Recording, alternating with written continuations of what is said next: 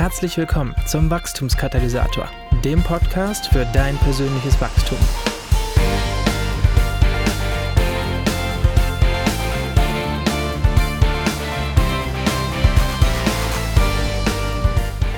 Hallo, liebe Podcast-Freunde, zu einer neuen Episode des Wachstumskatalysators, dem Podcast für das persönliche Wachstum.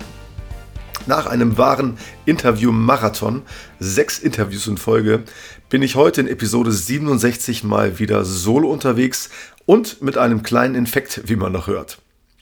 Und heute geht es um ein Thema, über das man eigentlich nicht gerne spricht. Es geht um das liebe Geld.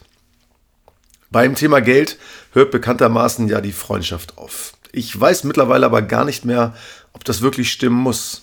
Aber auf jeden Fall hört beim Thema Geld leider das persönliche Wachstum manchmal auf und damit auch die eigene geistliche Entwicklung. Ich kann hier und heute nur in Ansätzen über das Thema Geld sprechen und werde höchstwahrscheinlich noch einen zweiten, möglicherweise auch einen dritten Teil zum Thema Geld machen. Und ich werde mich vor allem auf die Aspekte beim Thema Geld konzentrieren, die unser geistliches Wachstum betreffen. Ich rede hier im Podcast viel über methodische Ansätze und über Tools und das hat alles seine Berechtigung.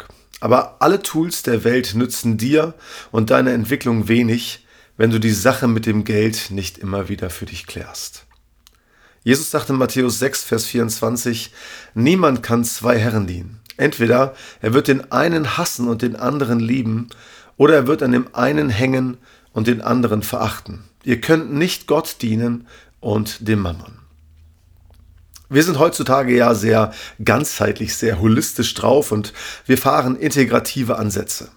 Und wenngleich die Bibel bei einigen Themen tatsächlich doppeldeutig ist und von einem sowohl als auch spricht, beim Thema Geld gibt es nur ein Schwarz oder Weiß, Gott oder Mammon. Entweder lebe ich für Gott oder für den schnöden Mammon. Und wenn Jesus sagt, niemand kann zwei Herren dienen, dann war das kein Scherz und auch keine Übertreibung. Jesus macht unmissverständlich klar, dass es um ein Entweder-Oder geht. Wer wachsen will, wer dranbleiben will, wer Glaubensriese und kein spiritueller Gnom sein will, der kann nicht gleichzeitig Mammone sein. Nicht Mormone, sondern Mammone. Ja, so habe ich die Anhänger des Mammons einfach mal getauft für den Moment. Ja, du musst ganz fundamental eine Entscheidung treffen, und zwar immer wieder. Liebe ich Gott oder liebe ich den Mammon? Sammle ich Schätze im Himmel oder sammle ich Schätze auf Erden? Trachte ich nach Gottes Reich oder trachte ich nach Reichtum? Es ist ein Entweder-Oder. Du kannst nicht Germany's Next Topmodel werden und gleichzeitig Sumo-Ringer werden. Ja, auch wenn ich dir jetzt deine Illusion raube. Aber du kannst nicht Donnerstagabend 57 Kilo wie Heidi Klum wiegen und am Wochenende 150 Kilo wie ein durchschnittlicher Sumo-Ringer. Und umgekehrt kannst du auch nicht so schnell wieder abnehmen, egal was die einschlägigen Zeitschriften oder Diätgurus auch behaupten. Als Mammone bist du im Würgegriff des Mammons. Wer permanent im Würgegriff des Mammons ist, kann nicht gedeihen. Im Würgegriff des Mammons zu sein, ist ungefähr so, als ob bei einem Fötus die Sauerstoffzufuhr unterbrochen ist, indem zum Beispiel die Nabelschnur um den Hals des Babys liegt. Ja, wenn das Gehirn oder der Körper zu wenig Sauerstoff bekommt, dann wird er kurzfristig ohnmächtig und langfristig kommt es zu Fehlentwicklungen oder sogar zum Exitus. Und viele Nachfolger Jesu stagnieren in ihrem geistlichen Wachstum und ihrer persönlichen Entwicklung, weil sie sich im Würgegriff des Mammons befinden. Mal ehrlich. Wie willst du in Sachen Großzügigkeit und Freigebigkeit wachsen, wenn dein Denken von Habsucht und Gier beherrscht wird?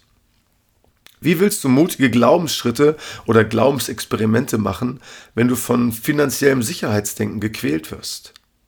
Wie willst du dich für andere aufopfern, wenn du nur von deiner eigenen Karriere und Taschen voller Geld träumst? Wie willst du Zeit für die Armen, die Vergessenen und Vernachlässigten in deiner Nachbarschaft investieren, wenn dein ganzes Denken von Produktivität beherrscht wird? Ja, der Geist des Mammons wird hier zum Showstopper für deine Entwicklung. Und nicht, dass du mich falsch verstehst. Geld an sich ist nicht das Problem. Gott hat auch kein Problem mit Geld. Wir haben ein Problem mit Geld und wir sind das Problem. Jesus ist überhaupt nicht gegen Geld. Die Bibel steckt voller Geld und es gibt nur wenige biblische Bücher, die das Thema Geld nicht irgendwie erwähnen. 2350 Verse in der Bibel beschäftigen sich mit dem Thema Gesell äh, Geld, Besitz und Verwaltung. Die Bibel spricht mehr über das Thema Geld als über Glauben, Gebet und Heiligung. Das Neue Testament enthält nahezu zehnmal mehr Verse über Geld als über Glauben und Rettung. Um es genau zu nehmen, gibt es 215 Verse über Glaube, 218 Verse über Rettung und 2084 Verse über den Themenbereich Finanzen. Es gibt mehr Aussagen Jesu in der Bibel zu Geld als zu Himmel und Hölle zusammen. 15 Prozent der aufgeschriebenen Worte Jesu handeln vom Thema Geld. 16 der insgesamt 38 Gleichnisse von Jesus handeln äh, über das Thema Geld. Und damit hat Jesus zu keinem Thema mehr gesagt als zum Thema Finanzen. Viel Geld zu haben ist weder ein Problem noch falsch. Wohlhabend zu sein kann sogar sehr förderlich für das Reich Gottes sein. Geld ist nicht das Problem und in diesem Sinne stinkt Geld tatsächlich nicht. Reichtum ist seit Menschengedenken in der Bibel ein Zeichen für den Segen Gottes im Leben eines Menschen. Wir werden sogar angehalten, Geld zu vermehren. Im Gleichnis von den anvertrauten Talenten in Matthäus 25 geht es im Grunde darum, dass wir das Geld vermehren sollen. In Lukas 8, Vers 3 ist die Rede von einigen wohlhabenden Frauen, die dafür sorgten, dass das Unternehmen Jesus immer gut bei Kasse war. Den Reichen sagt die Bibel nicht, dass sie arm sein müssen, sondern sie werden nur aufgefordert, ihr Geld zu nutzen, um Gutes zu tun. Sie sollen reich an guten Taten sein, die Bedürftigen großzügig unterstützen und immer bereit sein, mit anderen zu teilen, was Gott ihnen gegeben hat. So zumindest steht es in 1 Timotheus 6, Vers 18. Nicht das Geld ist die Wurzel allen Übels, sondern die Liebe zum Geld ist das Problem. Denn eine Wurzel alles Bösen ist die Geldliebe, nach der einige getrachtet haben und von dem Glauben abgeirrt sind und sich selbst mit vielen Schmerzen durchbohrt haben. So steht es in 1 Timotheus 6, Vers 10. Geld ist nichts Schlechtes und äußerst notwendig für das Leben und auch das Reich Gottes. Schlecht ist es nur, wenn das Geld oder der Besitz uns beherrscht und wir die Sklaven des Mammons geworden sind. Geld ist sozusagen ein wunderbarer Diener, aber ein schlechter Herr. Für mich sind die Kreuzzüge und die Kreuzritter hier immer ein mahnendes Beispiel. Die angeworbenen Söldner und späteren Kreuzritter hielten bei der Taufe damals ihre Schwerter über ihrem Kopf. Während sie getauft und untergetaucht wurden, war dies ihr Zeichen dafür, dass sie die Herrschaft über ihre Waffe nicht abgeben wollten. Und was damals das Schwert war, das ist heute unser Portemonnaie oder unser Bankkonto. Wenn das Thema Finanzen nicht unter die Herrschaft Gottes kommt, dann wird das zum Problem für uns und unsere Entwicklung und die Polonaise ist schnell zu Ende. Du kannst nicht Gott dienen und dem Mammon. Ja, und du kannst nicht Gott äh, außer Acht lassen, dem Mammon dienen und dich geistlich gut entwickeln. Du kannst dich bis zu einem gewissen Grad entwickeln, aber etwas oder du selbst bleibst über kurz oder lang auf der Strecke der geistlichen Entwicklung. Einmal kam ein wohlhabender junger Mann zu Jesus. Der war offensichtlich von Beruf so. Und scheinbar war er ein guter Jude. Wir würden heute von einem guten Christen sprechen. Der hielt die Gebote und machte alles richtig. Und dieser junge Mann wollte sich auch weiterentwickeln und von der Stelle kommen. Auf die Frage, was sein nächster Schritt sei, sagt Jesus ihm in Markus 10, Vers 21, Eins fehlt dir. Geh hin, verkaufe alles, was du hast, und gib den Erlös den Armen, und du wirst einen Schatz im Himmel haben, und komm und folge mir nach. Das Problem war nicht, dass der Mann Geld hatte und reich war. Das Problem war das Herz des jungen Mannes. Er wollte Gott dienen und dem Mammon. Er wollte Jesus nacheifern, aber auch dem Geld hinterherlaufen. Und hätte er sich taufen lassen, hätte er wahrscheinlich seinen Geldbeutel beim Untertauchen über seinen Kopf gehalten. Er ließ sich aber nicht taufen, er ging Jesus nicht mehr hinterher, sondern er ging weg, sagt die Bibel. Zumindest für das Thema Finanzen gilt Grow or Go. Entweder lernen wir einen guten Umgang mit dem lieben Geld und werden frei vom Geist des Mammons, oder unsere geistliche Entwicklung bleibt auf der Strecke. Ist also die Frage zu klären, wie wir frei vom Geist des Mammons werden und nicht länger Mammonen bleiben, oder? Zunächst darfst du verstehen, dass der Mammon eine dämonische Kraft ist. Mammon ist eigentlich nur das aramäische Wort für Besitz oder Geld. Aber so wie Jesus darüber spricht, scheint er den Mammon hier als Götzen zu personifizieren. Und demnach ist der Mammon die einzig namentlich genannte dämonische Kraft von Jesus im Neuen Testament. Und nenn mich einen Extremisten, aber ich finde, dass dieser Dämon die westliche Welt und die westliche Christenheit ganz schön im Griff hat. Doch auch wenn wir den Mammon hier als dämonische Kraft identifizieren können, heißt das nicht, dass wir durch einen Exorzismus frei werden. Ansonsten hätten wir so mancher Shopping Queen schon ganz tüchtig mal die Hände aufgelegt und diesen Shop Until You Drop Dämon ausgetreten, oder? Frei vom Mammon wird man nicht durch einen Exorzismus, sondern durch etwas scheinbar Eigenartiges. Im Zusammenhang mit der Befreiung vom Mammon spricht Jesus im Kontext von Matthäus 6 nämlich hauptsächlich über das Thema Sorgen. Er sagt seinen Jüngern von damals und heute, dass sie zuerst nach Gottes Reich trachten sollen, aber dann geht es im Kontext primär um das ganze Thema Sorgen, beziehungsweise darum, sich keine Sorgen zu machen. Fünfmal warnt Jesus in Matthäus 6 davor, sich Sorgen zu machen.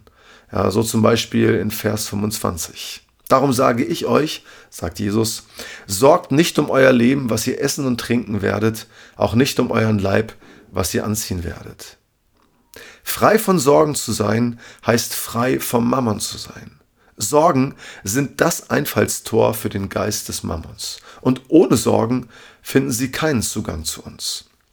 Ohne Sorgen gibst du großzügig und freigebig. Ohne Sorgen machst du mutige Glaubensschritte und mutige Glaubensexperimente.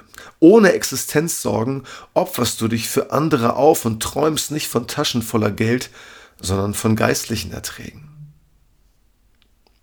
Eigentlich geht es hier um eine tägliche Disziplin, die darin besteht, Gott in den großen und kleinen Angelegenheiten zu deinem Versorger zu machen. Dir immer wieder zu vergegenwärtigen, dass er dein Versorger ist und die Sorgen damit schon im Keim zu ersticken. Und eine Nachlässigkeit darin führt nicht selten dazu, dass die Sorgen immer größer werden und einem über den Kopf wachsen und Macht ausüben. Um frei zu sein und frei zu bleiben vom Geist des Mammons, kannst du dir zum Beispiel jeden Tag vor Augen führen, in deinem Tagebuch zum Beispiel, worüber du dir Sorgen machst und die Sorgen erstmal zu benennen. Und dann schreibst du aber Gottes Zuspruch oder Verheißung gleich daneben.